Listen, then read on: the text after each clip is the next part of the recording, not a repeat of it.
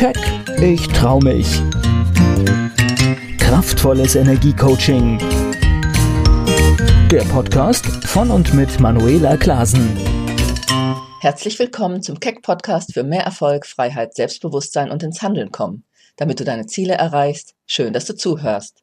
Heute möchte ich dir von einer spannenden Frau und ihrer beeindruckenden Lebensgeschichte erzählen.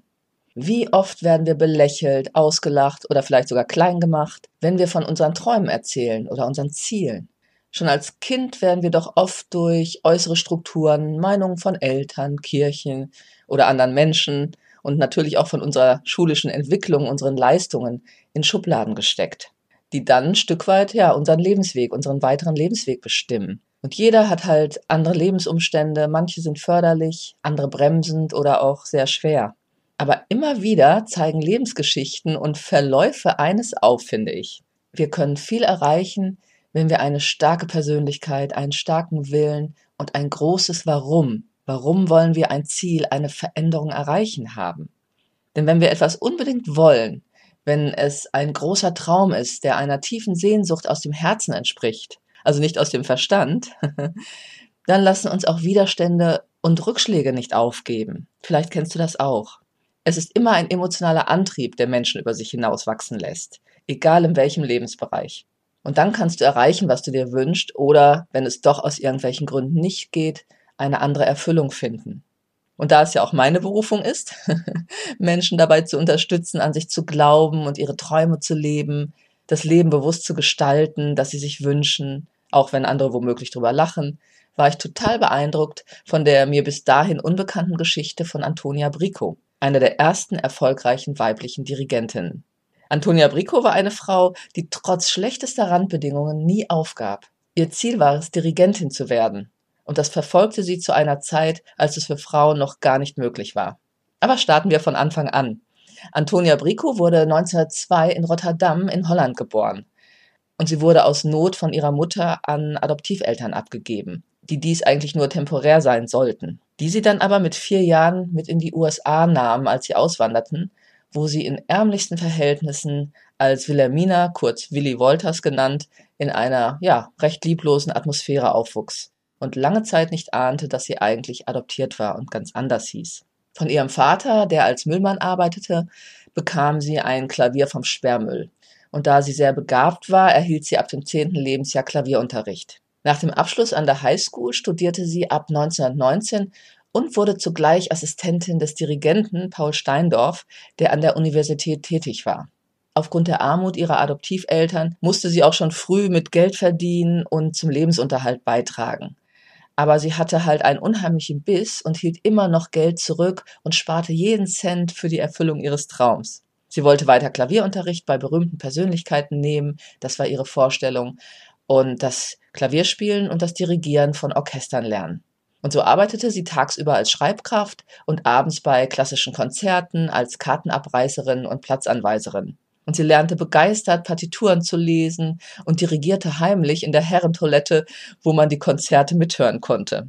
Und mit dieser Episode startet auch der Film Die Dirigentin von Maria Peters, wo sie bei einem Konzert von Willem Mengelbergs, das war ein erfolgreicher niederländischer Dirigent und Komponist dieser Zeit, als Kartenabreißerin und Platzanweiserin tätig ist und bei Mahlers vierten Symphonie auf der Toilette ziemlich klar mithören und auch mitdirigieren kann. Als sie dann allerdings sich mit einem Klappstuhl direkt vor die Bühne setzt, um mitzulesen, aus ihrer Begeisterung heraus, ja, da verliert sie ihren Job. Überhaupt ist sie mit einem außergewöhnlichen Gehör ausgestattet, was sie an verschiedenen Stellen in der männlich dominierten Musikwelt auch immer wieder unter Beweis stellt und diese damit verblüfft. Und sie will das unbedingt. Sie will so sehr Dirigentin werden und wird noch positiv angestachelt von der Lektüre ihres Idols Albert Schweitzer, der ebenfalls ja mit Begeisterung und vollem Einsatz gegen alle Widrigkeiten des Lebens und der Zeit seine Mission anderen zu helfen lebt und den sie später auch mehrfach in Afrika besucht. Also auch da wieder das Thema Vorbilder. Auf dem Weg zur Dirigentin hat sie unglaublich viele Hürden zu überwinden, denn die Meinung der Musikwelt in dieser Zeit lässt keine Frauen zu, beziehungsweise spricht diesen jegliche Fähigkeiten diesbezüglich ab. Und so bekommt sie keinerlei Unterstützung und eigentlich nur Steine in den Weg gelegt und wird von Männern wie von Frauen immer wieder belächelt. Erst als sie in einem Jazz- und Nachtclub für Transsexuelle bei Shows am Klavier sitzt, weil sie vorher ja ihre Jobs verloren hat, auch als Schreibkraft noch, findet sie endlich liebevolle Unterstützer und auch neue Freunde. Doch ihre Hartnäckigkeit beeindruckt auch den ein oder anderen Mann in der Musikwelt, auch wenn es ein beständiger Kampf ist. Nach Abschluss ihres Studiums erobert sie sich so aber zwei Jahre Klavierunterricht bei einem bekannten polnischen Pianisten und Komponisten in New York. Immer wieder wird sie aber auch auf ihrem Weg Opfer sexueller Übergriffe, Anmaßungen und natürlich vieler Diskriminierungen von Männern und auch Frauen ausgesetzt. Als sie dann im Erwachsenenalter von der Adoption erfuhr, machte sie sich auf die Suche nach ihrer leiblichen Mutter und ihren Wurzeln. Ihre Mutter war aber schon lange verstorben, trotzdem änderte sie ihren Namen wieder auf ihren ursprünglichen Namen Antonia Brico zurück. Und dann ging ihre Geschichte erst richtig los. Ihr Weg führte sie weiter nach Berlin. Von ihrem Landsmann und Dirigentenvorbild Willem Mengelberg, bei dem sie vorspricht, wird sie aber ebenfalls eher behindert als gefördert. Und so sucht sie immer weiter, um von dem Besten zu lernen, trotz aller Widerstände. Aber erst durch Mengelbergs deutschen Kollegen Karl Mauk, der zu der Zeit Hamburger Chefdirigent ist und der weder Frauen, Amerikaner noch Niederländer leiden konnte, kommt sie trotzdem ihren Traum näher. 1926 wird sie seine Schülerin, weil sie trotz erster Ablehnung abermals mit ihrer Hartnäckigkeit gepaart mit Wissen und Können beeindruckt. Er bringt ihr letztendlich bei, was es braucht, dass 100 Männer ihr als Frau am Dirigentenpult überhaupt folgen. Er bringt ihr bei, dass man nicht schwitzen darf und dass sie mit demokratischem Verhalten und Freundlichkeit da vorne am Pult nichts wird und nicht weiterkommt, sondern nur mit tyrannischem Verhalten und Machtverhalten. Und so lernt sie von ihm, sich vor einem Männerorchester durchzusetzen. Und er bereitet sie auch für die Aufnahmeprüfung an der Berliner Musikakademie vor, an der sie dann noch weiter studiert. Und als sie später endlich einen Konzerttermin bekommt, scheint es immer noch so, als würde es nur darum gehen, dass die Musikwelt ihr Scheitern erleben möchte. So debütiert sie 1930 endlich vor den Berliner Philharmonikern und ihr Auftritt gelingt. Und trotzdem muss sie ihre eigenen Philharmoniker gründen, weil sie sonst keine Chance hat, ihr Instrument, das ja in diesem Fall das Orchester ist, wirklich regelmäßig zu spielen. Sie bekommt einfach keine Aufträge. Als Gastdirigentin ist sie aber immer wieder in Los Angeles und in San Francisco tätig und macht eine Konzerttournee durch Deutschland, Lettland und Polen, um sich dann 1932 in New York niederzulassen. Hier debütierte sie 1933 sogar an der Metropolitan Opera und trotz des großen Erfolges mit Standing Ovation wird ihr wieder die weitere Arbeit dort verwehrt, weil der derzeitige Sängerstar dort sich weigerte, mit einer Frau zu arbeiten mit der Begründung, sie würde das Publikum ja von seiner Leistung ablenken. Ist das nicht der Hammer? Und wahrscheinlich hat er sogar recht, dass sie ihm die Show gestohlen hätte.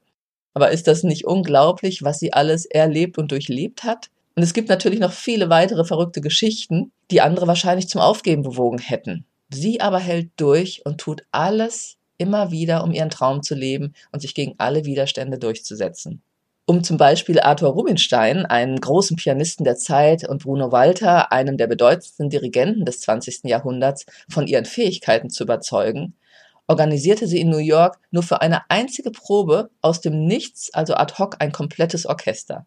Das sind immer wieder Beispiele für ihren Einsatz und ja, Hammergeschichten, wie ich finde. Und wer hätte da nicht schon alles hingeschmissen, von den Anfeindungen als Frau am Dirigentenpult zu stehen, mal abgesehen. Frauen können nicht führen, Frauen haben kein Gehör, Frauen haben am Dirigentenpult nichts zu suchen. In New York hat sie über mehrere Jahre Erfolg, indem sie 1934 wieder aus der Not heraus, da sie keine Chance bekam, ein Männerorchester zu leiten, ein reines Frauenorchester gründete, das wiederum von Eleanor Roosevelt unterstützt wird und das bis 1939 besteht. Als sie irgendwann Männer aufnimmt, bricht sie mit ihren Erfolgen und auch bei der Aufmerksamkeit der Öffentlichkeit ein. Ja, da hätte sie das Frauenorchester vielleicht einfach konsequent weiterführen sollen. Aber auch wieder ein interessanter Aspekt, finde ich. Im Film wird ja auch eine Liebesgeschichte angedichtet mit dem Sohn eines einflussreichen Konzertveranstalters, woraus natürlich nichts wird, weil Antonia, die ja schön ist, aber auch eigensinnig, sich im Zweifel immer wieder für die Musik und gegen die Liebe entscheidet, zumal sie genug Beispiele sieht, wo talentierte Frauen ihre Träume und Fähigkeiten als Ehefrauen dann letztendlich an den Nagel hängen um im weiteren Lebensverlauf nur noch als hübsche Deko oder dem Mann und der Gesellschaft nur noch mit hausfraulichen Pflichten dienen zu dürfen oder eben um ihnen Applaus zu spenden. Darauf hat sie keine Lust und das kann ich gut verstehen. Und diese Geschichte im Film steht wohl einfach beispielhaft für ihr Liebesleben und persönliche Affären, aus denen wohl nie eine längere, ernsthafte Beziehung hervorging. Trotz aller großer Erfolge, die sie beim Dirigieren immer wieder feierte, gelang es Antonia Bricot nicht, sich als Dirigentin eines großen Orchesters in New York fest zu etablieren. Die Zeit und die Männerdomäne ließen es einfach nicht zu. 1942 ließ sie sich als Klavierlehrerin in Denver nieder und eine Bewerbung als Dirigentin des Orchesters in Denver 1945 schlug auch wieder fehl. Und sie entschieden sich für einen viel untalentierteren Mann. Daraufhin ging sie nochmal nach Europa, gab Konzerte in Schweden, Österreich und Holland. Und eine große Anerkennung erhielt sie dann noch von Adrian Bolt, einem berühmten britischen Dirigenten, der sie zur Leitung eines Konzerts des Londoner Philharmonic Orchestras in die bekannte Royal Albert Hall einlud. Und von Jean Sibelius, einem bekannten finnischen Komponisten, der ihr bei einer Konzertaufführung in Helsinki sogar die Leitung seines Gesamtwerkes übertrug. Also du siehst, es gab immer wieder viele Erfolge, aber letztendlich scheiterte sie auch oft. Also scheitern durch die Umstände. Von 1947 bis 81 leitete Brico das Denver Businessman's Orchestra und es war die einzige Festanstellung als Dirigentin, die sie je innehielt. Und trotzdem genau in dieser Zeit zwischen den 50er und 60er Jahren war sie weitgehend unbeachtet. Also sie hat natürlich eine unglaublich faszinierende Lebensgeschichte, aber ihr wurde sehr oft das Dirigieren von Konzerten, also Aufträge und damit Auftritte, einfach verwehrt. Und im Interview erzählte sie frustriert, dass sie teilweise nur fünf Engagements pro Jahr bekam. Eine größere öffentliche Aufmerksamkeit erlangte sie erst wieder durch den Dokumentarfilm Antonia, das Porträt einer Frau, den Julie Collins, eine ehemalige Klavierstudentin Bricos und spätere Volkssängerin, 1971 bis 1974 mit einer amerikanischen Filmproduzentin über sie produzierte und der sogar für einen Oscar nominiert wurde. Infolge des Films bekam Antonia Bricot neue Gastengagements bei renommierten Orchestern und konnte ein Stück weit an ihre Karriere in den 30er Jahren anknüpfen. 1977 sagte sie in einem Interview mit der New York Times über den Aufschwung ihrer Karriere aufgrund des Dokumentarfilms, ich dirigiere jetzt so viele Konzerte, wie ich bewältigen kann. Bin ich glücklich? Da ich im Film so elend unglücklich war, als ich nur fünf Konzerte pro Jahr dirigieren durfte, kann ich sagen, ja, jetzt bin ich glücklich. Erst 1981, also mit 79 Jahren, zog sie sich von der Tätigkeit als Dirigentin zurück und als Lehrerin war sie jedoch bis zu ihrem Tode 1989 aktiv. Sie selbst sagte über sich, ich bezeichne mich als Dirigentin, die zufällig eine Frau ist. Ja, sehr schön, finde ich. Ich kriege schon wieder eine Gänsehaut. Im Abspann des Films wird übrigens beschrieben, dass bis heute Frauen in den Listen der angeblich besten Dirigenten nicht weiter auftauchen oder erst sehr, sehr weit hinten, obwohl der Erfolg von ihr und einigen weiteren Dirigentinnen in der heutigen Zeit eine ganz andere Sprache spricht.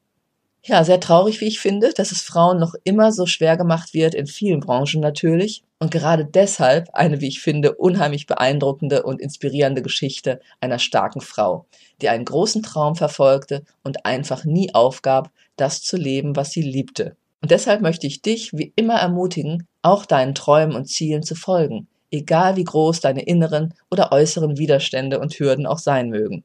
Du weißt ja, stetes Wasser höhlt den Stein. Und egal, wie klein deine Schritte dir eventuell auch manchmal erscheinen, Hauptsache du machst sie und es sind die richtigen. Egal, wo du in deinem Leben stehst und wo du mit deiner persönlichen Entwicklung, deinen privaten oder beruflichen Zielen auch hin willst, gehe los und bleibe dran, egal was passiert. Und es müssen nicht immer, ja, so riesige Ziele sein, vielleicht wie von Antonia Bricco, das, was du dir wünschst, das, was dir wichtig ist in deinem Leben, ist genau das Richtige. Oder wenn du es nicht genau weißt, finde es heraus.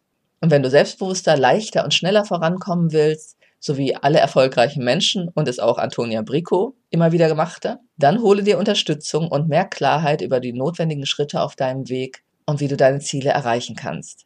Und dazu möchte ich dich natürlich herzlich einladen. Und deswegen geh jetzt einfach direkt auf www.manuelaklasen.de. Dort findest du alle Möglichkeiten, mit mir in Kontakt zu gehen oder kannst dir ein kostenfreies Impulscoaching mit mir buchen für mehr Selbstbewusstsein, Klarheit und um deine Fragen zu stellen. Weiterhin findest du dort viele wertvolle, motivierende und kostenfreie Impulse und du weißt, du kannst nichts falsch machen, sondern immer nur gewinnen, wenn du aktiv wirst. In diesem Sinne freue ich mich, dich vielleicht bald persönlich kennenzulernen. Ich wünsche dir eine gute Zeit. Bis zum nächsten Keck Podcast. Keck, ich trau mich Kraftvolles Energiecoaching. Der Podcast von und mit Manuela Klasen.